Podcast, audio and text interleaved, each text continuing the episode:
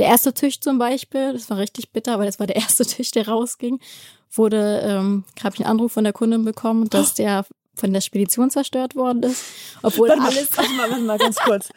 Okay, hold on. Was wurde der zerstört? Von? von der Spedition, von der Lieferung der Firma. Ich habe ja eine Die haben Speditionsfirma. daraus wieder Parkett gemacht. Wie, war, wie, wie kam es, dass die den zerstört haben? Naja, weil die Leute einfach nicht aufpassen. Also ich habe ja extra eine Spedition beauftragt, damit alles heil ankam, aber der hat es über den Asphalt gezogen. Wow, und ähm, wie heißt dieser Speditionstyp? wie kann er das einfach nur über den Asphalt schieben? Na, dem ist es egal. Nie gehört. Gibt's nicht? Gibt's nicht. Präsentiert von monster.de. Heute mit Lisa Mathieu von Way Up. Doch davor noch ein kurzer Hinweis auf unseren Partner monster.de. Du suchst einen Job, der zu dir passt. Klar, wer denn nicht? Dann kann dir unser Partner monster.de helfen. Auf monster.de findest du unfassbar viele Stellenangebote, die auf dich warten. Einfach lostippen und schwuppdiwupp findest du den Job, der wirklich zu dir passt. Außerdem findest du im Portal auch Karriere- und Bewerbungstipps, die dir bei all deinen Fragen auf deinem Berufsweg weiterhelfen können. Einfach jetzt starten und auf monster.de ein Profil anlegen. Und falls ihr noch Tipps braucht, den monster.de Newsletter abonnieren. Ah, Fun Fact: Du kannst auch einen Job bei monster.de auf monster.de finden. Und jetzt, Leute, kommen, wir gehen in den Podcast rein. Geradeaus Podcast-Time. Sorry. Wow.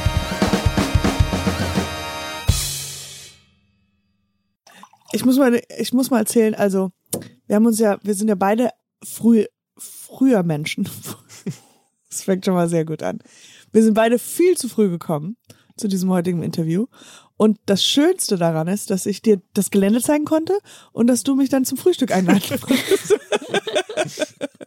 also herzlichen Dank, du hast mir, ich habe nämlich bestellt und dann gemerkt, ich habe kein Geld dabei.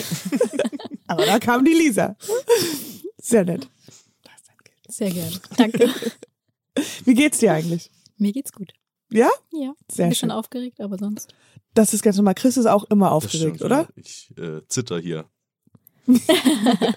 Aber ähm, eigentlich können wir auch da direkt anfangen, weil ich das auch interessant fand, weil wir hatten ja ein bisschen Zeit außerhalb ähm, äh, draußen zu sprechen, ähm, was man so macht, also wie man mit Angst so umgeht und weil du meintest, ja, es ist etwas, was du auch noch nie gemacht hast, mit Mikro und so Phone. Und dann habe ich ja auch erzählt von Geschichten, wo ich auch mal auf einer Bühne stand und äh, gedacht habe, so, ich scheiß mir in die Hosen. Ich hatte so viel Angst, weil es halt was Neues war. Und ähm, äh, für diejenigen, die da waren, ich habe mir nicht in die Hose gemacht. aber aber ähm, ja, das ist äh, immer aufregend eigentlich, was anzufangen, was man halt, nur, wenn man dann in der Routine ist, ist merkt man, warum war ich so aufgeregt am Anfang? Aber ähm, ja, du traust dich auf jeden Fall. Ja, jetzt gibt's kein Zurück mehr. Ja, ich habe einfach gedacht, ich muss mich überwinden und Ja. das machen und ja, so gehe ich da jetzt ran. Sehr gut. Wie, wie äh, steigen wir mal in deinen Lebenslauf ein bisschen so ein? Ähm, weil du hast ja angefangen eigentlich ganz normal Abi und dann hast du überlegt, ah, ich möchte mal ins Fernsehen-Business. Ist das richtig? Genau, ich wollte eigentlich schon immer zum Fernsehen, schon während der Schulzeit. Das war Aha. so ganz klar. Und ähm, ja, nach dem Abi habe ich dann auch direkt gedacht, ich studiere. Ja.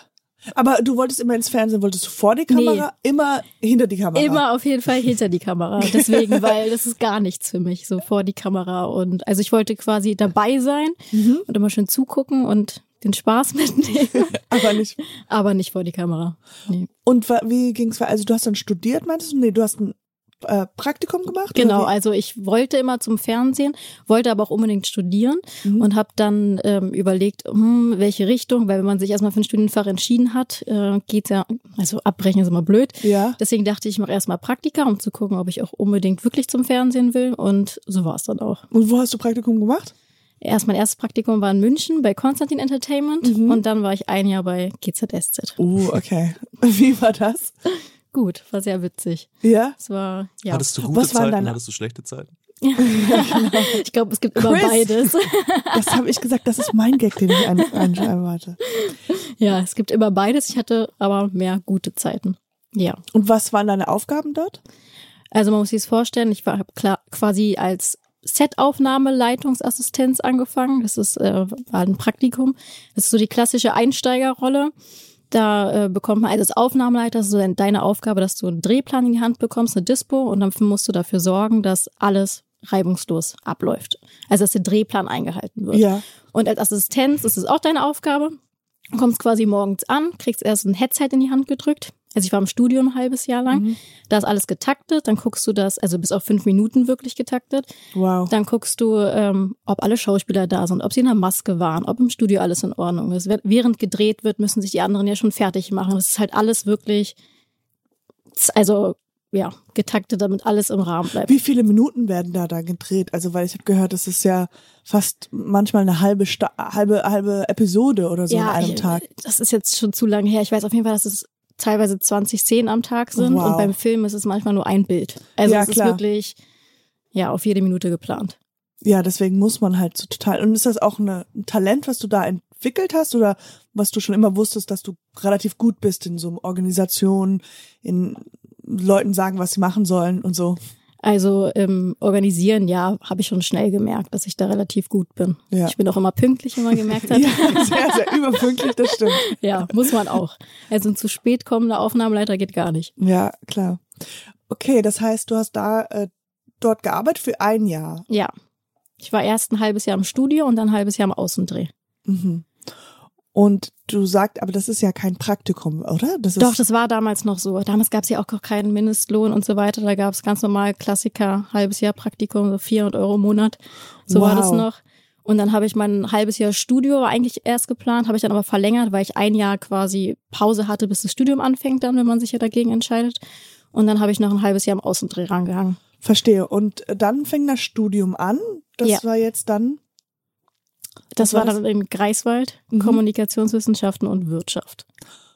Okay, und das hast du zu Ende studiert oder wie, Ja. wie ist das? Ach, wirklich? Okay. Also das wirklich. Wir haben ja nur nicht? Gäste, die sagen, die aufhören.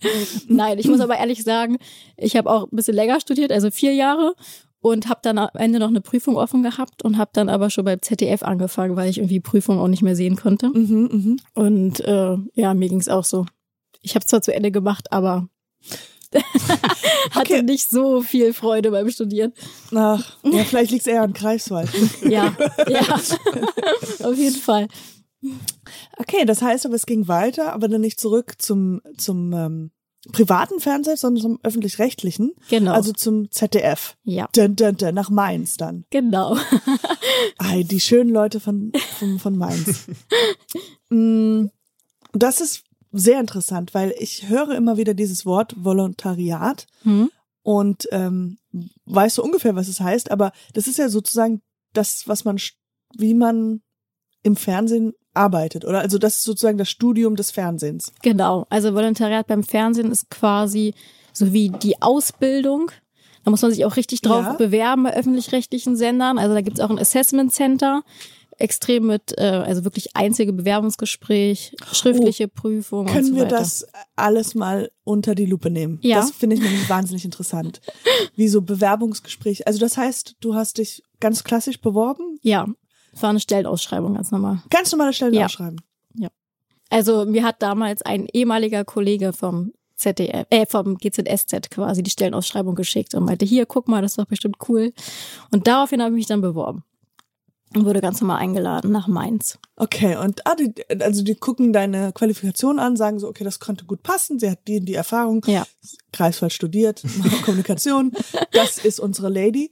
Und dann laden die dich auch schon ein. Also da gibt's ja schon wahrscheinlich mehrere Leute, die dann einfach gar keine Einladung bekommen. Ja, ich glaube, es waren relativ viele Bewerber und wir hatten, also uns wurde erzählt, dass von Montag bis Freitag Assessment Center Tage waren und jeden Tag waren so zehn Leute, glaube ich, da. Und Assessment Center, was, das hört sich ein bisschen Das, wie äh, ärztlich, was ja. ärztliches an. das ist quasi ein Bewerbungsverfahren, wo man mehrere Stufen durchlaufen muss. Oh Gott, ich werde so nervös. Ich Red- war auch ja, nervös. reden wir über in, ins, ins kalte Wasser springen. Also sowas, oh, das ist ja, Ja. unfassbar. Also es war ganz normal erstmal ein Bewerbungsgespräch. Also man ist so in den Raum reingekommen und da saßen, ich weiß nicht mehr, wie viele es waren, aber gefühlt zehn Leute vom ZDF, teilweise im Anzug. Und Was hattest du an? relativ leger. Also ich, eine schwarze Hose, schwarzes Oberteil, Blazer, aber jetzt nicht Hosenanzug. Ja, okay. Das Mhm. ist, äh, Also ist schon respektvoll, aber halt auch Kein nicht, wir wissen, wir kein Ja. Sombrero. Also es war in Ordnung. Ich habe hinterher auch mit Leuten unterhalten vom ZDF, die meinten, ähm, Hosenanzug wäre jetzt ein bisschen drüber gewesen. Genau, das macht ja auch einen komischen Eindruck, Ja. weil dann will man es zu sehr und das Ja. schreckt ja auch die Leute ab. Das ist so eine, das ist so ein Re ganz feines Rezept, Ja. was man so da, da kocht. Dann Ja. wir wieder beim Kochen. ne? Anscheinend habe ich immer noch Hunger. Kannst du mir noch mal 10 Euro leihen? Hier sind die fünf. ja, also und dann ging es schon los. Dann kamen wir alle Bewerber in einen Raum mit quasi einer Betreuerin und dann wurden wir einzeln rausgeholt und dann hatten wir immer zwei vom ZDF und mal ein einzelnes Gespräch. Und äh, aber war es dann spezifisch auf etwas oder ging es um deine Person oder war es In dem Bewerbungsgespräch allgemein. also im Bewerbungsgespräch klar geht es um deine Person, aber war es dann waren so Tests oder so? Ja, das kam noch. Also das erste, die erste Runde quasi an dem Tag, das ging von morgens bis abends, äh, war das Einzelgespräch. Jeder hatte ein Einzelgespräch. Da wurde halt auch Allgemeinwissen und warum Oh Gott. ZDF und Ach, wie viel Scheiße. Da wäre ich schon raus. Wann war denn der Krieg? Welcher Krieg? Auf den vierten? Also es wurde auch wirklich gefragt, zum Beispiel, wie viel Rundfunk, Rundfunkbeitrag geht ans ZDF, wie viel ans ARD. Also wirklich schon spezifisch, musste sich schon vorbereiten. Ah, okay, das okay. Ja, also waren Sachen, die kann man vorbereiten. Es war jetzt nicht irgendwie, dass man mm, super überrascht war, ich nicht. Es war okay. Ja. Dann ging es weiter, da hatten wir, glaube ich, einen schriftlichen Test, aber auf Fernsehen bezogen. Da musste man Sachen priorisieren und antworten äh, auf E-Mails, was quasi typische Aufnahmeleiteraufgaben wären. Das war schon rea sehr realistisch, würde ich sagen. Und da hattest du, warst du ähm, selbstbewusst, weil das waren ja auch Sachen, die du dann wahrscheinlich ein Jahr auch gelernt hast. Ja, das war einfach für mich. Ja. Also das Gespräch fand ich schon ein bisschen unangenehmer, Mhm. weil wenn man da nichts weiß, äh, bin ich nicht so talentiert, da drum herum zu reden. Was? Beiträge. Was ist denn das eigentlich für ein, für ein Tisch? Der ist aber schön. Einfach immer ablenken. ja, bin ich ganz schlecht drin. Also wenn ich was nicht weiß, dann sage ich meistens auch ehrlich. Weiß No ich nicht. ja. Ja. ja, und dann ging es in eine Gruppenübung. Da mussten wir, ich weiß gar nicht mehr genau, was wir da machen mussten. Auf jeden Fall ging es darum, wer gut diskutieren kann und sich durchsetzen kann und wer nicht. Aha. Da war ich relativ still. Das, den, diese Person braucht man auch immer. Ja. Gerade beim ZDF. Und ähm, dann war der beste Teil. Es war eine Präsentation. Wir haben eine Aufgabe bekommen im Gruppenraum dann. Jeder musste sie einzeln ähm, bearbeiten. Ohne Infos war einfach eine, wurde eine Frage gestellt und dann musstest du das erarbeiten in zehn Minuten und äh, präsentieren. Mhm. Und das waren so Fragen, ich weiß gar nicht, ob ich die jetzt sagen darf. Ja, klar. ja, klar. Nee, nee, ich habe das, ich hab das nachgeguckt. Du kannst das, das sagen. ähm, zum Beispiel, warum fliegt ein Flugzeug oder warum schwimmt ein Schiff? Okay. So, und hatte man quasi keine Infos, sondern du musstest einfach irgendwie, Dir was ausdenken. ja, entweder du wusstest es oder du musstest kreativ sein. Oha. Oh, oh, ohne Google, ohne nichts. Oder, ja, oder alles. Sag mal, Lisa, wie fliegt ein Flugzeug? Schwerkraft. also ich konnte es damals erklären, aber. Ah, okay. Äh, ja. Warum, wie pinkeln Fische unter Wasser? Keine Ahnung. Das kannst du mir ja vielleicht beantworten. Ähm, nee. Ja, das war die unangenehmste Aufgabe. Und das, und wie ging das weiter nach dem ganzen? Dann wurden wir relativ schnell angerufen, ob wir dabei sind oder nicht. Es wurden zwölf Leute genommen. Es waren zwölf Volontäre quasi, die dann beim ZDF anrufen. Wow. Aber relativ schnell, also das heißt, du hast schon ein paar Tage zu Hause. Ja. Und, oh, ja. Oh.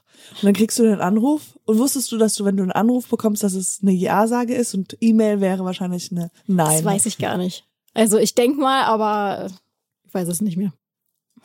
Wow. Warst du sehr glücklich? Oder? War so gemischt, weil irgendwie bin ich von Greifswald wieder nach Berlin gezogen.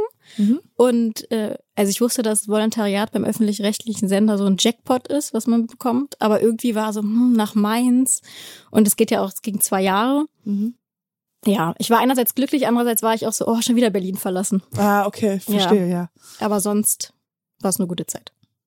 Also dann hast du dann diesen Anruf bekommen, du hast dich gefreut. Mittel, mittel gefreut. es war eine Nein, Freude und gefreut. ein gefreut. Also ich glaube, man freut sich immer, weil man denkt so, okay, du hast diese stressige eine Woche Prüfung gemacht und das ist so schon eine Ehre, irgendwie das bestanden zu haben. Ähm, also herzlichen Glückwunsch dazu nochmal an der Stelle.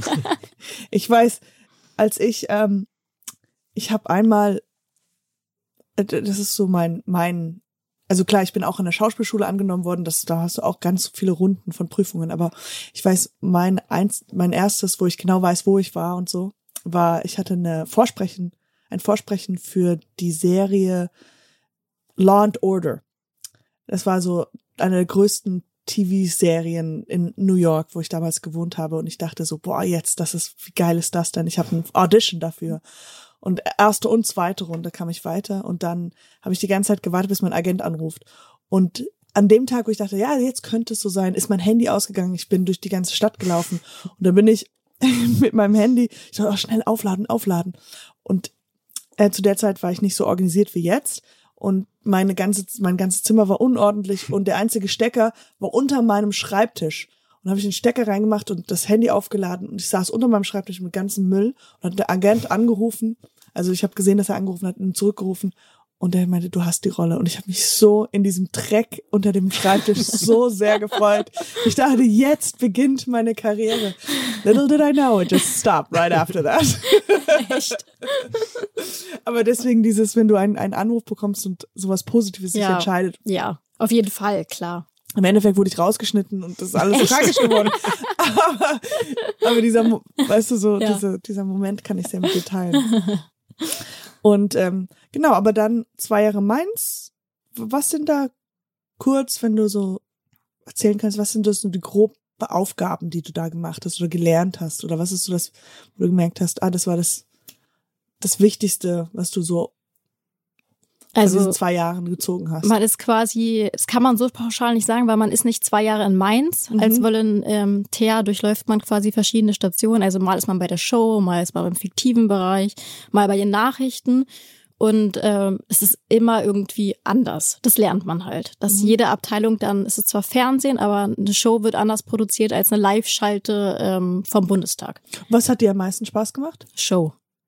Das Show. Ist, ja, und da war ich zum Beispiel, ähm, das war meine erste Station, äh, meine erste Auslandsproduktion, das war Fernsehkarten on Tour. Klingt jetzt erstmal ein bisschen Wow, da, altbacken, da will man hin, oder? aber Chris? doch auf Teneriffa bei schönem Wetter mit einem coolen Team. Es war wirklich, also das Team war super. War richtig cool. Ah, okay. Also äh, Fernsehgarten on Tour klingt jetzt erstmal so Rentner-TV, aber in der Produktion ist es im Endeffekt egal, was man Ja, klar, natürlich. Dann lieber in der Sonne als, Genau. Ja. War der, war da jemand, den, irgendwelcher, irgendwelchen Star, den du ganz groß gefeiert hast? Du warst nicht auf der, mit Luke, oder? Nee, nee, das war ja in Mainz. Also das war Nee, aber da waren schon, da waren ja auch junge Leute, da war Vincent Weiss, Al, ähm, Varo Soler, Soler, Soler, Irgendwie so. Soleil. ja, kennt man auf jeden Fall. Ja, waren schon ganz coole Leute da. Mhm. Okay, das, das hat dir so, da hast du gemerkt, das macht dir am meisten Spaß. Ja, Also nicht nur wegen dem Wetter, sondern einfach nur, dass einfach so ein Team zusammen ist und man halt au- außerhalb von, von diesen regulären Sachen Ja. äh, arbeitest. Ja. Okay. Und äh, wie ging es dann weiter, liebe Lisa? ja, dann war ich fertig mit ZDF nach zwei Jahren. Das war dann immer eine Mischung aus Theorie und diesen Praxisteilen. Und umso mehr es zum Ende ging, also uns wurden dann Jobangebote gemacht und ich habe dann eigentlich eine unbefristete Festanstellung angeboten bekommen Wow. in Mainz. Ja, wow eigentlich. Herzlichen das Glückwunsch, Beste, aber was einem äh, so passieren kann. Und im ZDF ist es auch wirklich, alle reißen sich darum, weil es gab es auch jahrelang nicht mehr, so dass man einfach eine Festanstellung bekommen hat. Das war früher mal so, ist beim Fernsehen aber nicht mehr so. Und erstmal dachte ich, oh ja, toll, auch beim Film quasi im fiktiven Bereich, so meine absolute Traumvorstellung war das eigentlich alles.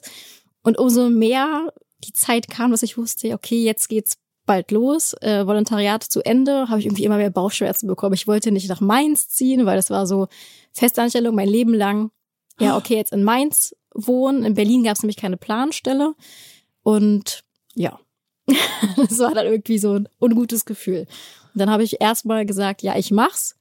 Und irgendwie kam dann irgendwann die Zeit, wo ich meinte, nee, Leute, ich muss doch aufhören. Ich muss auf mein Bauchgefühl ja, hören. ich hatte ja, ein ganz wieder. schlechtes Bauchgefühl. Mein Kopf hat mir gesagt, es ist das Beste, was dir passieren kann. Das war wirklich ein super Jobangebot und beim ZDF waren auch an sich alle super nett. Es gab keinen Grund, es nicht zu machen eigentlich. Mhm. Außer mein Bauchgefühl, was mir gesagt hat, nee, du willst irgendwie wieder nach Berlin, du bist noch jung, du willst keine unbefristete Festanstellung. Wow, ja, das ist, kann ich mir wahnsinnig schwierig vorstellen, Ja. diese Situation. Aber Hut ab, dass du dich für diese Richtung entschieden hast, weil das ist meistens, finde ich, ich glaube, es ist ein Thema auch bei nie gehört, äh, die Entscheidung, etwas zu beenden oder zu sagen, ich gehe einen anderen Weg oder so, ist immer viel schwieriger. Ja, es war auch viel schwieriger. Also es war leicht zu sagen, ach, ich mache erstmal das Volontariat und dann mal gucken, weil es waren auch nicht sicher, ob wir Jobangebote danach bekommen. Das ist auch nicht selbstverständlich. Und dann war das so, dass die sich total bemüht haben im ZDF, uns alle unterzubekommen und auch mit gute, guten Jobs. Und dann war es super schwierig zu sagen, nee, ich mach's jetzt nicht. Und ich war auch die Einzige, die abgelehnt hat. War sehr gut. Das war deswegen ein bisschen unangenehm, aber ja, klar, aber das ist, das vergisst du in 33 Jahren. Hoffentlich irgendwann mal. Aber okay, dann und dann hast du gesagt, okay, ich packe meinen Koffer, es ist, ich ziehe wieder zurück nach Berlin und versuche es als ähm, Freiberuflerin Genau. dann, oder? Ja, Mhm. genau. Dann dachte ich, ah, super, mache ich freiberuflich. Habe auch den ersten Job gehabt. Das war dann gerade Anfang Corona-Zeit. Da Mhm. bin ich nach München gegangen, für drei Monate eigentlich. Hab bei meiner Tante mich einquartiert und ähm, habe dann bei einer Tochterfirma von ProSieben angefangen. Das waren die About You Awards Aha. und also eine riesen Show auf ProSieben. Die musste dann aber nach drei Wochen abgesagt werden. Ähm, also ich war drei Wochen in München und Aha. der Vertrag wäre dann eigentlich drei, vier Monate gewesen. Und dann kam Corona und alle Großveranstaltungen wurden verboten. ah, well. Ja. Und dann hast du wieder bei ZDF angerufen? Nee, mir war das so, Ey, ich hab, äh, da, da dachte ich auch, oh, vielleicht ist eine Festanstellung doch nicht so schlecht. Also, es wusste ich von vornherein, dass sie nicht schlecht ist, ne? Aber das war so ein richtiger Arschtritt. so, hups. Aber die Geschichte geht noch weiter, meine lieben Zuhörer da draußen, wunderschönen Zuhörer, weil jetzt kommt nämlich der springende Punkt. Jetzt kommen wir eigentlich schon zum zum Thema von heute, weil was hast du da gemacht, dann gemacht? Genau, dann saß ich in meiner Wohnung und war ein bisschen frustriert und ich bin halt, ich stehe schon immer auf Interieur. So, ich war arbeitslos, mir hatte Langeweile und dachte, ich räume meine Wohnung um und mache ein bisschen was. Und ähm, dann ist mir halt aufgefallen, dass also ich bin handwerklich komplett unbegabt. Immer wenn ich irgendwas machen wollte, muss ich meinen Papa anrufen. Damals hatte ich noch keinen Freund. und ähm, dann habe ich irgendwie, ich stand schon immer auf alte, aus alt mach neue Möbel und es war immer do it yourself. Und da ich unbegabt war, habe ich dann angefangen zu googeln nach Do it your boyfriend, do, do Ja. it your papa. oder Papa. Ja. Und äh, dann habe ich nach Möbeln gesucht, quasi Altholz. Ich wollte einen Tisch haben und irgendwie war mir das alles zu rustikal. Es sah halt meistens aus wie, also alt, Mhm. wie wenn ich jetzt auf den Flohmarkt gehe. Das wollte ich halt nicht. Ich wollte, dass es neu aussieht, aber alte Materialien sind. Und ähm, ja, oder es war unbezahlbar. Und als Arbeitslose habe ich Ja, jetzt ja, nicht für klar. 3000 Euro mir einen Tisch gekauft. Genau. Und da habe ich gemerkt, dass das irgendwie nicht so leicht ist zu finden. Mhm. Und da hast du gemerkt, also da ist eine Marktlücke, also da Genau. ist irgendwas, Ja, ist für, für mich so logisch und das da, da denke ich auch, warum existiert das nicht noch mehr? ja. Also es ist relativ, ich habe dann auch direkt angefangen, ähm, irgendwie zu recherchieren und mir Tischler zu suchen, bei denen ich irgendwie äh, meinen eigenen Tisch bauen lassen kann. Habe dann Altholzparkett äh, besorgt und ich habe in ganz Deutschland angerufen bei Tischlern und überall Absagen bekommen. Aha. Also es hieß überall, ah, ganz tolle Idee, aber zu viel Aufwand, zu teuer. Das macht mir meine Maschinen kaputt. Und dann meinte ich immer, ja, was mit Handarbeit? Ähm, ja, zu aufwendig. Aha, okay. Also es war So aufwendig ist es für die leichter, alles neu zu machen. Ja, Neue weil, Materialien, Neuhals. ja, weil wenn man jetzt sich vorstellt, man reißt altes Parkett aus ähm, alten Boden raus, dann natürlich der Reste oder man muss es halt nochmal neu überarbeiten, abschleifen, Klar, hobeln. verstehe. Und jedes, jede Diele ist ja auch unterschiedlich hoch. Mhm. Also du hast, um eine ebene Platte zu kriegen, musst du alles per Hand unten hobeln. Und das macht fast keiner mehr. Verstehe, okay. Aber wie, dann hast du aufgehört. Nee, ich habe nicht aufgegeben und ich habe einen einzigen Tischler, mit dem arbeite ich auch zusammen. Der ist super und der macht es und äh, hat es als Herausforderung angenommen und wir haben dann einfach ausprobiert und dann ist der erste Tisch auch schon entstanden. Und wie viel hast du dann im Endeffekt für diesen Tisch bezahlt? Für den, äh, den ich jetzt Selber oder kann ich nicht sagen, ist immer unterschiedlich. Also ich habe jetzt quasi, ich habe angefangen, nicht nur für mich jetzt den Tisch anfertigen zu lassen, sondern ich habe dann gedacht, direkt, oh, ich mache daraus ein Geschäft. Wirklich? Ja. So, so schnell ging der Sprung. Ja, also ich Aha. wollte mich schon immer selbstständig machen und habe dann selber irgendwie gemerkt, äh, ich stehe total auf Möbel und Interieur schon immer, bin wirklich unbegabt, brauche also Leute, die das machen und habe dann direkt angefragt, ob äh, die das auch in größeren Mengen machen würden. Und woher kriegst du die, zum Beispiel die alten Parkettboden her? Also es sind entweder zum Beispiel alte DDR-Turnhallen, da war Parkett verlegt oder Vereinsheime, sowas. Wir haben Ah. auch, mein Papa hat einen alten Bahnhof, da lag auch ganz viel Holz. Dein. Papa hat einen Bahnhof. Ja, im Spreewald. It's a, it's a good flex. My daddy owns a, a Bahnhof. ja, genau. Bahnhofsgebäude. Ah, okay.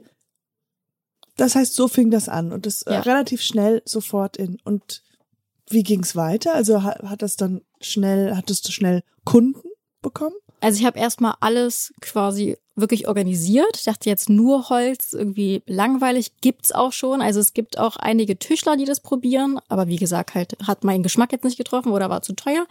Dann habe ich gedacht, hm, vielleicht auch noch was anderes ins Sortiment aufnehmen, weil ähm, das ist ja dieses Ikea-Prinzip bisschen. Ich sehe irgendwas, kann es mir nicht leisten und kauf drei Duftkerzen. Ja, klar. So, und dann dachte ich mir halt, ähm, ja, Glasrecycling ist ja total äh, irgendwie im Kommen oder denken jetzt mehr drüber nach, kein Plastik mehr, sondern Glas und habe an Glasprodukte gedacht. Und dann habe ich mir Hersteller gesucht, die mir Altglas, Glasprodukte herstellen können. Zum Beispiel Vasen. Wow. Kommen wir mal kurz zu dem Namen, weil also theoretisch hast du dann in dem Moment einfach dein eigenes Unternehmen, dein eigenes Startup gegründet, das äh, wie heißt? The Way Up. Exactly. Ich wollte es nicht vorwegnehmen. Ich will immer, wenn ich the way up sage, so all the way Ja, up. daher kam es auch. Wirklich? Ja. Ich habe überlegt, ich wollte äh, auf den Bezug zum, also Upcycling ist ja das große Thema, aus alt Genau. und neu, Recycling und Upcycling. Und dann habe ich überlegt, irgendwas Cooles, Modernes für Upcycling. Und The Way Up, also der Weg nach oben, Aufstieg für Upcycling. Very good. Ging, da, ging das leicht, schwer oder nee, so- schwer. ich habe, glaube ich, paar Wochen meine ganzen Freunde terrorisiert, dass sie doch mal ein bisschen kreativ sein Ja, sollen. ja. Habe ein paar Vorschläge gesammelt und dann mich dafür entschieden. Das glaube ich, dass das schwer ist. Ich weiß, wie lange ich an Namen hänge, also an Produktionsnamen. Da denkt man immer das oder das und dann sagt man es ganz oft und denkt, naja, lieber nicht. Aber The Way Up ist cool, weil es halt auch, auch ein bisschen dein Leben ist. Ähm, okay. All the way up. Und wie läuft es bis jetzt dann? Wie, das heißt, du hast es gegründet. Ich habe es quasi, also dann hatte ich meinen Tischler, habe ein Lager angemietet, da ging auch alles schief. Also es geht bei der Gründung extrem viel schief, weil ähm, die ganzen Vasen, muss man sich vorstellen, das waren zwei Paletten, halbe Tonne. Ähm, und unser Lagerplatz ist weggefallen. Das heißt, wir haben es zu unserer Wohnung schicken lassen, mussten eine halbe Tonne Vasen erstmal irgendwie unterkriegen in unserem Wohnzimmer. Es war alles voller Vasen. Dann haben wir ein neues Lager angemietet, alles ins Lager gebracht. Da stehen jetzt die Vasen auch. Also wir machen, also mein Freund hilft mir extrem viel jetzt. Äh, Wir machen das dann auch selber, wir verschicken selber, wir fahren bei jeder Bestellung ins Lager, verschicken. Das ist wirklich noch in der Gründungsphase. Also da steckt jetzt kein riesen Logistikzentrum dahinter. Wow. Aber wie, also am Anfang des Gesprächs haben wir darüber gesprochen, dass man wegen Angst und sowas, ich stelle mir das so krass vor, sich das einfach, weil du hast es ja nicht gelernt. Du weißt ja, Ja. du überhaupt diese ganzen Lager anzurufen, die Tischler anzurufen, zu sagen, hey, ich habe hier eine Idee und dann halt auch immer wieder zu hören, nee, nee, nee und dann immer weiterzumachen. Also das, ich bin in Awe. Also das ist wirklich, und Ja. ich denke, was kann ich machen?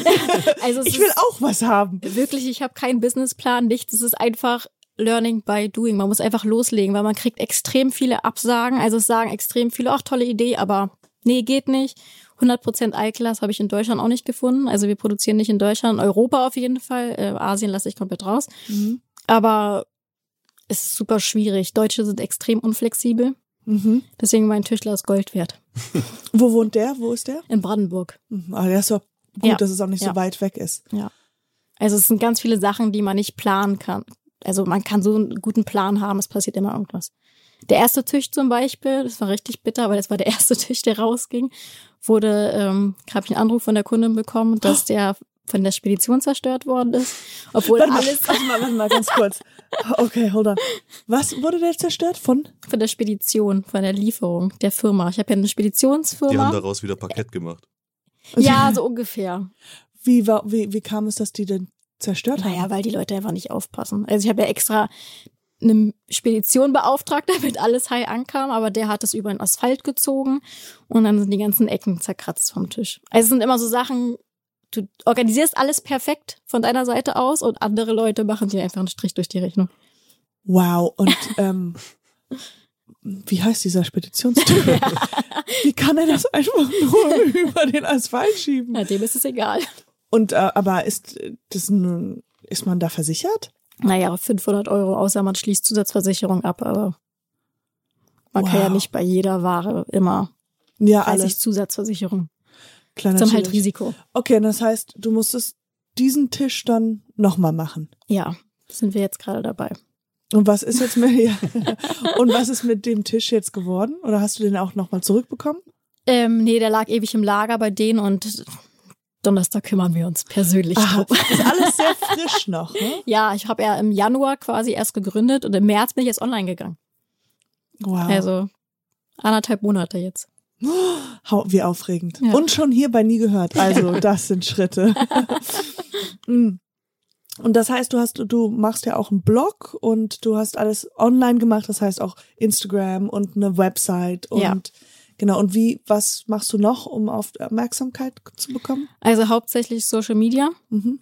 Dann wollte ich äh, Kooperationen extrem viel äh, machen, aber das kann ich jetzt auch den Namen nicht sagen, aber ich war auf jeden Fall, es läuft sehr gut an, weil nach drei Wochen habe ich schon eine Anfrage vom großen Unternehmen bekommen. Wow. Vielleicht arbeiten wir demnächst mit denen zusammen, wenn alles gut geht. Da habe ich mich mega gefreut.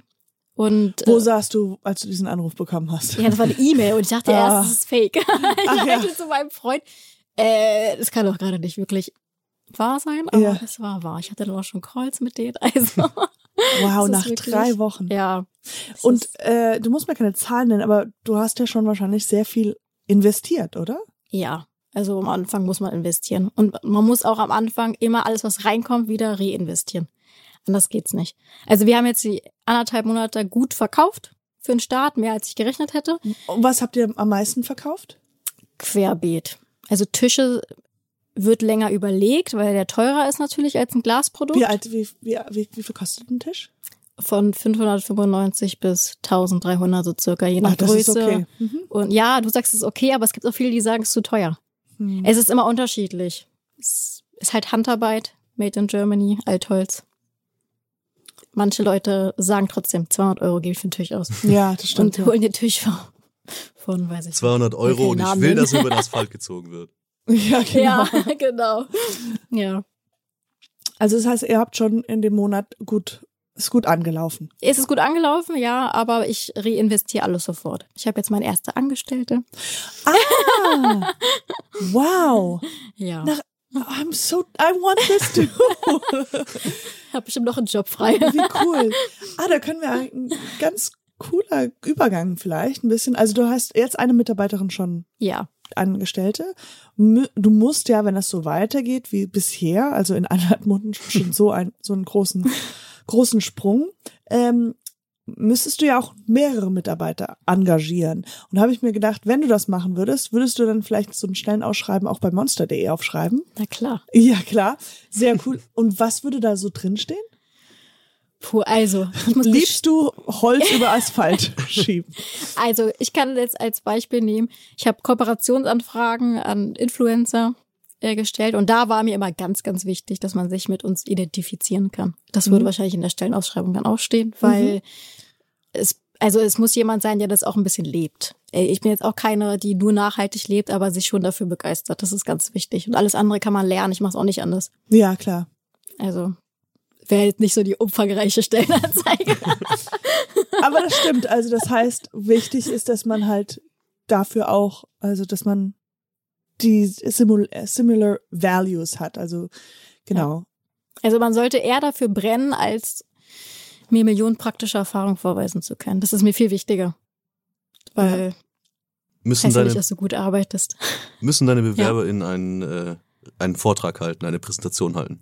Ja, die Frage, die ich heute bekannt gegeben habe, das ist nämlich meine mit dem Flugzeug und warum schwimmt ein Schiff? Nein, Warum Quatsch. schwimmt ein Schiff? Also ich muss sagen, ich bin davon gar kein Fan, weil ich glaube nicht, dass man unter Druck im Assess Assessment Center die Person wirklich kennenlernt. Aha. Also ja. ich würde das nicht machen. Wenn man natürlich ein Riesenunternehmen ist, geht's vielleicht nicht anders. Aber ich finde persönliche Gespräche viel Immer wichtig, wichtiger. ja. ja. Also ich würde nach der Person auswählen. Ich hätte auch kein Problem, einen Quereinsteiger zu nehmen. Wow, Also das ist sehr gut. Chris?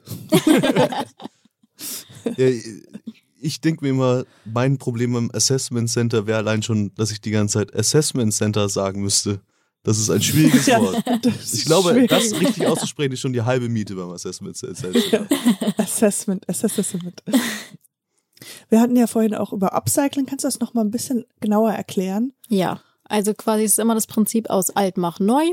Also Recycling und Upcycling ist eigentlich im Prinzip bei uns dasselbe. Upcycling sagen wir bei Holz, dass wir quasi 100 Jahre altes Parkett nehmen und das dann nochmal bearbeiten und ähm, als Tisch quasi hinterher anbieten können. Und beim Recycling kann man sich ja vorstellen, ähm, bei unseren Glasprodukten ist es so, wenn du eine alte Weinflasche hast, dann bringst du sie hoffentlich in Altglascontainer. Mach ich, ich mache es. Sehr gut. Ich weiß nicht, warum hier ganz viele Weinflaschen stehen. Ja, oder deine Ölflasche, wie auch Ja. immer. Auf jeden Fall verwenden wir dann das grüne und transparente Glas, sortieren quasi erstmal alles, was nicht in den Altglascontainer gehört und kein Glas ist, wird aussortiert. Dann wird's eingeschmolzen und quasi jetzt zur neuen Vase verarbeitet. Ich finde es erstaunlich, dass nicht mehr Unternehmen das machen. Ja, ich weiß auch nicht. Also es gibt extrem wenig. Also große Unternehmen versuchen es jetzt ein bisschen. Ja. Also Ikea zum Beispiel wirbt ja auch total dafür mit Nachhaltigkeit darf kein Luxus sein und so. Also die probieren schon, aber auf Recycling und Upcycling sind wenige spezialisiert. Weil es auch aufwendiger ist. Also ich habe ja auch gemerkt bei meinen, bei meiner Herstellersuche, dass es extrem schwierig war.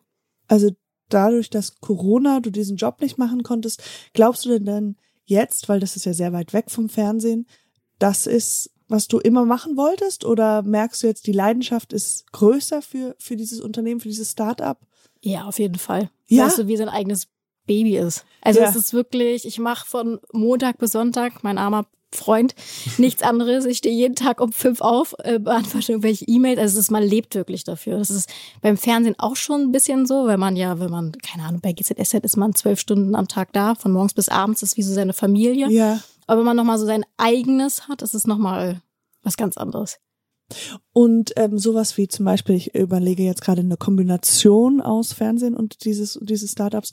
Hast du mal überlegt, bei diesem König der Löwen, Löwen der König, Höhle der Löwen, Ja, äh, ach, haben schon viele zu mir gesagt, aber wie gesagt, es läuft ja jetzt schon Das- ohne die. Nee, das nicht, aber also das meinte ich nicht, sondern dieses Präsentieren, wie gesagt, mich selbst zu präsentieren. Ich präsentiere zwar bei- in so einer Show die Firma, aber ich wäre so aufgeregt, dass ich nicht weiß, ob ich rausgehen würde. Obwohl ich selber beim Fernsehen gearbeitet habe und weiß, wie das so hinter den Kulissen alles läuft. Ich würde, Und was ist, wenn du jemanden holst, der Lisa spielt? ich weiß nicht, ob es so authentisch wäre dann. Oh Katjana kriegt das ganz gut hin. Ich krieg das hin. Ja, Ausgebildete Also Schauspielerin. soll ich sein?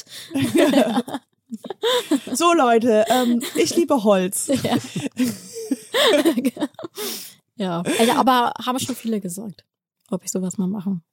Würde. Würde. Ja, ich, ich glaube, das ist sehr, ich wäre auch für solche Sachen auch, das würde mich sehr, sehr nervös machen, weil das ist sehr, sehr persönlich irgendwie auch, weil man Ja. muss ja irgendwie so seine Idee vorstellen und man kann nicht in so eine Rolle reinschlüpfen oder sowas und das ist auch, wie, wie ist man vorbereitet für die Fragen, die dann kommen. Ja. Ähm, aber ich glaube, vorerst, wenn ich das so sehe, scheint es ja auch noch nicht so notwendig zu sein. Also es ist jetzt nicht so, dass ihr irgendwie seit ein paar Jahren struggelt und immer wieder sucht, sondern der erste Start scheint ja ganz gut zu sein. Und Ja. eigentlich also schon eine Mitarbeiterin und ähm, ein Anruf von jemanden von einer größeren Firma. Also das sind ja so Sachen, die gut laufen. Und das läuft ja gut. Du Ja. brauchst jetzt dann nur noch mehr soziale Social Media und all das, dass, dass noch mehr Leute Ja. Bescheid wissen. Und ähm, weil ich muss ganz ehrlich sein, ich bin tatsächlich ein bisschen selbst geinfluenced worden von diesem Gespräch, weil ich tatsächlich einen Tisch suche und jetzt gleich mal reingucken werde und vielleicht ähm, eine neue Kundin von dir werde. Ja, ich werde dich jederzeit beraten. Ja. Du kannst mir immer schreiben. Hast du vielleicht zufällig einen. Tisch gerade dabei? Ja, Ja, klar, im Auto immer. Und äh, wie kommst du zum Blog? Ist geht es der Blog um worum geht's da?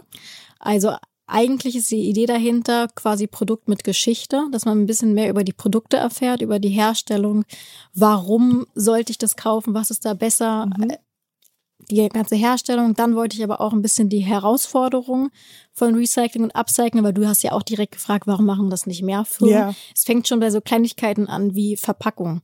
Also ich habe mich natürlich damit auseinandergesetzt, wie verpacke ich den Tisch am besten als absolute Amateurin. Mhm. Also keine Ahnung. Und äh, da kannst du halt, dann wird dir gesagt, ja, mach Folie drum. So, ähm, ja, willst du, dass der Tisch heil ankommt oder möchtest du äh, nachhaltig sein? So, da ist, ist man immer irgendwie im Zwiespalt. Es ist immer teurer. Es ist immer, wenn ich jetzt sage, schlechter geschützt ist, vielleicht liegt es daran, dass ich kein Profi bin. Aber ja. der Tisch kam zerstört an, der erste. Mhm. So, die anderen jetzt nicht, aber ja. Weil wir halt keine Folie rumgemacht haben und Styropor hier und da. Wir haben halt quasi mit Pappe allein geschützt, Aha, okay. eingewickelt. Äh, darauf legen wir halt sehr viel Wert, dass wir keine Polsterfolie und so weiter benutzen, kein Styropor. Und es hat halt immer Vor- und Nachteile. Mhm. Ja, klar, natürlich. Und, und es ist wahrscheinlich immer eine Geldfrage dann. Es ist Ja. ja, es ist ja krass, dass es halt immer billiger ist. Es ist ja in allen Sortimenten. Es ist billiger, dir bei Primark Klamotten zu kaufen, als, als irgendwie, Also ich frage mich auch oft, wie das andere Firmen machen. Klar, auf Masse, aber ähm, ein Karton, richtig, für einen großen Tisch kostet 25 Euro. Nur der Karton. Da ist noch nichts gepolstert. Da kam Wow. noch kein Spediteur. Da ist dein Tischler noch nicht bezahlt. Da sind alle Kosten noch nicht. Nur der Karton 25 Euro. Also es ist halt wirklich, Und ich habe den immer weggeworfen. ja. Scheiße. Den kannst du neu, ah, den könnte man auch neu recyceln eigentlich. Ja, ist ja oft äh, recycelte Pappe. Ah, okay. mhm. Also es ist schwierig. Ich habe ja so ein Hobby, äh, ich, ich ähm, mag es, Klamotten auf der Straße zu finden und mit nach Hause zu nehmen. Also das ist so mein Recycle-Ding. Okay. Du so, okay. Klappt in Berlin bestimmt ganz gut. In nee, Berlin ich habe gerade überlegt, äh, Berlin. In Berlin klappt das ganz gut. Ich habe mal für eine Weile, aber das war so eine Mini-Idee, weil ich das wirklich so gerade auf dem Weg zu meinem Büro, wo ich früher gearbeitet oder wo ich jetzt noch arbeite, wenn ich hingehe, äh, auf der Strecke waren immer sehr, sehr viele Klamotten. Und ich mache das super viel Spaß, weil das so eine Kombination aus, man weiß nicht, was es ist. Und es ist auch, ein, ich kaufe nichts Neues und es ist halt recycelbar. Und und dann habe ich äh, mal auch so mehrere Fotos gemacht von all den Kostümen oder Sachen, die ich auf der Straße gefunden habe. Habe so einen Instagram-Account gemacht, weil ich dachte, man sollte das so mehr, dass mehr Leute das machen, dass einfach das, was schon auf der Straße ist, zu nehmen und, und Ja. dann auch seine Klamotten auf der Straße zu. Das war nicht so meine Message mit dem Littering, aber ähm, das war nur eine Idee, ein paar Fotos gemacht, einen Instagram-Account gemacht und äh, den nie öffentlich gemacht. Also Hast dich nicht so, getraut? ich habe mich nicht getraut. ja. Aber ja, ich glaube auch, und je- jetzt, ähm, weil wir neu umgezogen sind, mein Freund und ich, und wir mehrere Möbel neu kaufen mussten, haben wir auch immer bei eBay geguckt, Hm. weil wir einfach gedacht haben, es macht irgendwie keinen Sinn. Da, da, also es, es ist ja schon da, es sind ein paar Gebrauchsspuren oder sowas. Man kann aber auch welche holen, die noch besser in, im Zustand sind, wenn man das diesen neuartigen Look haben möchte. Aber so macht's doch irgendwie, so habe ich das Gefühl, wir leben auf dem Spielplatz und wir teilen uns Sachen. Ja. Ja, aber die meisten wollen halt alles billig und schnell haben. Das ist leider halt noch so. Ja. Obwohl ich sagen muss, dass das Prinzip von der Firma extrem gut ankommt. Also Ja. die Nachfrage ist, glaube ich, größer als das Angebot. Wow. Quasi bei bezahlbaren Sachen. Klar, natürlich, wenn es zu, Ja. dann kann man halt nicht. Das kann man, aber ich glaube generell ist es ja einfach äh, in, ich mache mal in Anführungsstrichen in Mode gerade Hm. auch. Ähm, es hört sich so abwegig an, aber so einfach, dass Leute viel mehr, sage ich was ganz ekelhaftes Awareness haben, ja über was das überhaupt heißt, Ja. ähm, recyceln und darauf zu achten und beim Kaffeekauf halt kriegt man immer diese dass man nicht irgendwie sagt, hier Plastik, da Plastik. Ja, In Amerika sind die noch schon noch Jahre hinter uns her. stimmt. Also da war Bei Starbucks gibt's ja nur To-Go-Becher, ne? nur to go. Ja. Also ich wu- wusste noch, als ich da gelebt habe, habe ich ja auch die Mentalität eingenommen und war so, okay, ah, der Kaffee, Kaffeebecher ist mir ein bisschen zu heiß, also gib mir noch einen Kaffeebecher, so dass ich den unten drunter mache, so dass es nicht so heiß ist. Ich brauche noch ein Sch- noch ein Plastik für den Strohhalm, und noch mal eine Plastiktüte und noch mal Ja. also null Awareness. Aber so langsam ändert sich das. Ja. Hättest du irgendeinen Rat für, für Menschen, die ähm, eine Firma gründen möchten und ein Startup-Unternehmen? Was wäre dein Hauptrat? Einfach anfangen und sich trauen und vor allem Kontakte nutzen. Ich bin immer eine Person, die alles immer selber machen will und sich nie oder nie getraut hat, andere zu fragen, weil ich immer am liebsten, wie gesagt, alles selbst, aber es geht nicht. Also man braucht Hilfe. Man kann nicht als ist auch so, sage ich jetzt mal, vielleicht gibt's Frauen, die das können, aber ich kann den 1,80-Tisch nicht alleine schleppen, wenn man so Fotos produziert oder Ja. so. Das ist so, man braucht Hilfe, man braucht Kontakte und bisher war die Resonanz auch immer gut. Also die Leute freuen sich auch meistens, einem helfen zu können, was man vielleicht nicht so Stimmt. denkt. Ja, ja. Ja, Aber das stimmt, man freut sich eigentlich, jemandem zu helfen. Ja. Man freut sich. Ja. wenn man gute Freunde hat, Scheiße. hoffe ich mal. Chris? Ich ja, genau. Also es ist immer noch unangenehm, Leute zu fragen, aber man muss. Es geht nicht Mhm. anders. Das ist guter Rat. Was wolltest du werden, als du klein warst? Eigentlich immer ganz klein, weiß ich Mhm. nicht. Fernsehen immer, als ich. Es war immer, immer, immer, immer, Fan. Fernsehen. Deswegen ist es auch so witzig, dass ich jetzt wahrscheinlich nicht mehr beim Fernsehen arbeiten werde. Mhm. Und äh, wo, also es ist immer eine schwierige Frage, du bist jetzt ähm, Ende Mitte, Mitte, Ende 20. Wo siehst du dich in fünf Jahren? Hoffentlich ist meine Firma dann größer. Also es ist erstmal auch an erster Stelle. Es ist wirklich, meine Firma ist jetzt auch mein Hobby ein bisschen. Oder nicht ein bisschen, bestimmt mein Alltag. Und dann, wenn das ein bisschen mehr, also wenn man dann abgeben kann, quasi an Mitarbeiter und so weiter, dann würde ich gerne auch irgendwann Familie gründen. Mhm. Aber das kommt wirklich erst erstmal danach. Ja, klar, weil jetzt ist das deine Familie.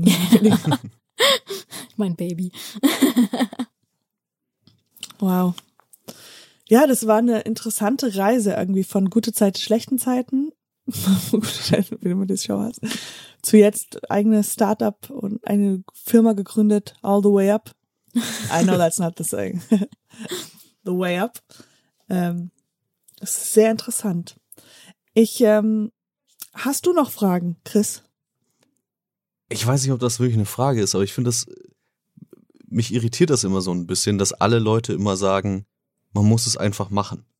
Gerade wenn es darum geht, äh, irgendwas selber zu gründen. Weil, woher kommt denn das, dass, dass du dir nicht so Sorgen machst? Also, weil ich dachte halt, ich habe nichts zu verlieren. Ich bin jetzt Ende 20, habe noch keine Kinder und das Einzige, was man verlieren kann, ist vielleicht ein bisschen sein gespartes Geld. Und das Allerschlimmste, was dann in Deutschland passieren kann, ist, man, dass man mal ein paar Monate Hartz-IV-Empfängerin ist. Jetzt mal ganz ehrlich. Also das ist, man muss einfach trauen und dann vielleicht auch damit rechnen, dass man ein paar Monate vielleicht einfach weniger Geld hat. Aber ich bin der Überzeugung, dass wenn man Lust hat, man auch immer wieder in einen anderen Job einsteigen kann. Also ich glaube, dass wenn ich jetzt sage, oh, ist alles gescheitert und auch ehrlich bin und wieder zum Fernsehen wollen würde, es bestimmt einen Weg geben würde. Also vielleicht nicht so die hohe Position, die ich direkt gehabt hätte, aber so ist es dann halt im Leben. Ja. Okay. Das Aber schön- es ist so, es ist wirklich, ist schön. Sehr schön gesagt. Ja.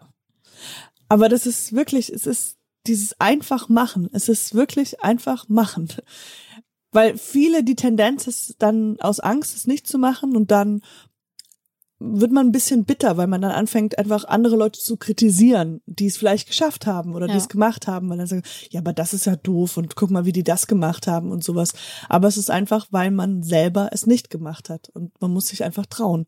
Ja. Also ich hatte auch natürlich diese Angst in mir, ne? Also ich glaube, die Angst ist jetzt ein bisschen weg, weil ich sehe, dass es natürlich ganz gut ankommt, aber es kann immer noch scheitern. Man hat ja auch extreme Ausgaben. Also es ist ja, wie gesagt, man investiert alles, was man einnimmt, am Anfang wieder rein. Es ist nicht so, dass ich mich auf meine Yacht morgen legen kann. Übermorgen. ja. Also äh, ist halt, man muss damit rechnen, dass man am Anfang wirklich dafür lebt und nicht das Riesengeld wahrscheinlich machen wird, sondern immer wieder investiert und dann kann man vielleicht irgendwann entspannt sich zurücklegen, weil es läuft. Und du hast aber auch ein ziemlich gutes Support System. Also das ist ja auch wahrscheinlich wichtig, wenn du sagst, dein Vater, dein Freund, deine Freundin unterstützen dich, ja? Ja, ja. Also am Anfang, mein Vater ist jetzt der, der mich am meisten äh, firmentechnisch unterstützt, weil er auch einfach Ahnung von Steuern und Buchhaltung hat. Mhm. Ähm, war er aber der, der meinte, nein, bleib beim ZDF. Also Ja. er war der Klassische, der meinte, nein, du kannst doch nicht so einen guten Job an, so von der alten Schule wahrscheinlich einfach Ja. noch. Und äh, deswegen fiel es mir noch schwerer, weil wenn die Leute sagen, nein, du kannst es doch nicht ablehnen, es ist so ein toller Job, sicheres Mhm. Gehalt, so nach dem Motto, du hast ja noch gar keine Ahnung, wie das Leben Leben läuft, man braucht einen sicheren Job. Ja, ja. Ja. Aber ich glaube, das ist immer so eine so eine typische Vatersache. Also ich kenne das, wir haben letztens auch ein Gespräch mit jemandem gehabt, wo die Väter immer, ich kenne es auch von meinem, eher immer wollen, dass die Tochter oder dass der Sohn sehr geschützt ist und alles gut läuft, weil man sich ja einfach als Elternteil wahrscheinlich immer Sorgen macht. Ja. Aber dann ist es schwieriger zu sagen, okay, wir springen, wir springen. Ja. Aber ähm, ja, aber trotzdem, jetzt ist er total dahinter und Ja. äh, Er hat es jetzt auch eingesehen, dass der Ratschlag vielleicht Ja. nicht so. also er meinte, dass er wirklich nochmal drüber nachgedacht hat. Und wenn man in eine Stadt zieht, für immer quasi unbefristete Festanstellung, in der man sich auch nicht wohlfühlt und keine Freunde hat und dann, nee, das bringt gar na, nichts. Freunde findet man, aber ist trotzdem mal was anderes. Ich glaube auch, die Mentalität ist auch ganz anders da. Ja. Und wenn man so eigentlich Berlin kennt und eigentlich dieses, diese Mentalität in sich hat, dann ist es schwierig wahrscheinlich dann sich einboxen zu lassen. Ja. Ja, aber mein Vater war auch man einmal so, dass er mir einen Rat gegeben hat, der eher so behütet, mach das mal nicht, mach mal zuerst so, studiert das zu Ende und bevor du, ich wollte halt wieder zurück nach Amerika ziehen und das war für ihn auch eher so, nee, du hast doch hier einen sicheren Job, auf jeden Mhm. Fall, du hast ja hier studiert, ähm, aber im Endeffekt, ja, man, man weiß, man, man fühlt sich, wo, man will woanders sein, dann, Ja. Aber bist ja trotzdem hier geblieben. nee, ich bin, nach, Ach so, du bist ja zurück. ich bin dann. zurück und dann Okay. wieder zurück. Also, Okay. Da habe ich gesagt, Papa, du hast recht. naja, das kann, man, kann ja auch passieren. Das kann auch passieren. Nee, kann aber ja- für den Zeitraum war es Ja. eigentlich so, dass ich dann gegangen bin. So. Ja, man muss auf sein Gefühl hören. Hast du noch eine Frage an mich? Nein, war Nein. nett. Ich hoffe, du hattest Spaß. Das freut mich. Ja. Wie gesagt, ich habe noch ein bisschen Hunger. Vielleicht noch mal um die Ecke. Ich gebe dir gleich den Zehner. Sehr gut. Ja, es war ein sehr schönes Gespräch. Sehr ähm, uplifting. Uplifting. Upcycling. Und äh, danke für deine Zeit. Und ich wünsche dir viel, viel, viel Erfolg in deiner Zukunft. Dankeschön. Wünsche ich euch auch. Sehr gut. Puh. Ich dachte gerade, wenn du das nicht Wenn du sagst. den Tisch brauchst, ne? Ja, und wir gucken uns jetzt gleich mal kurz die Tische an. Wirklich. Okay, dann winken wir ins Mikrofon. Tschüss. Ciao, Chris. Tschüssi, Kaka. Mach's gut. Mach's gut. Bis dann.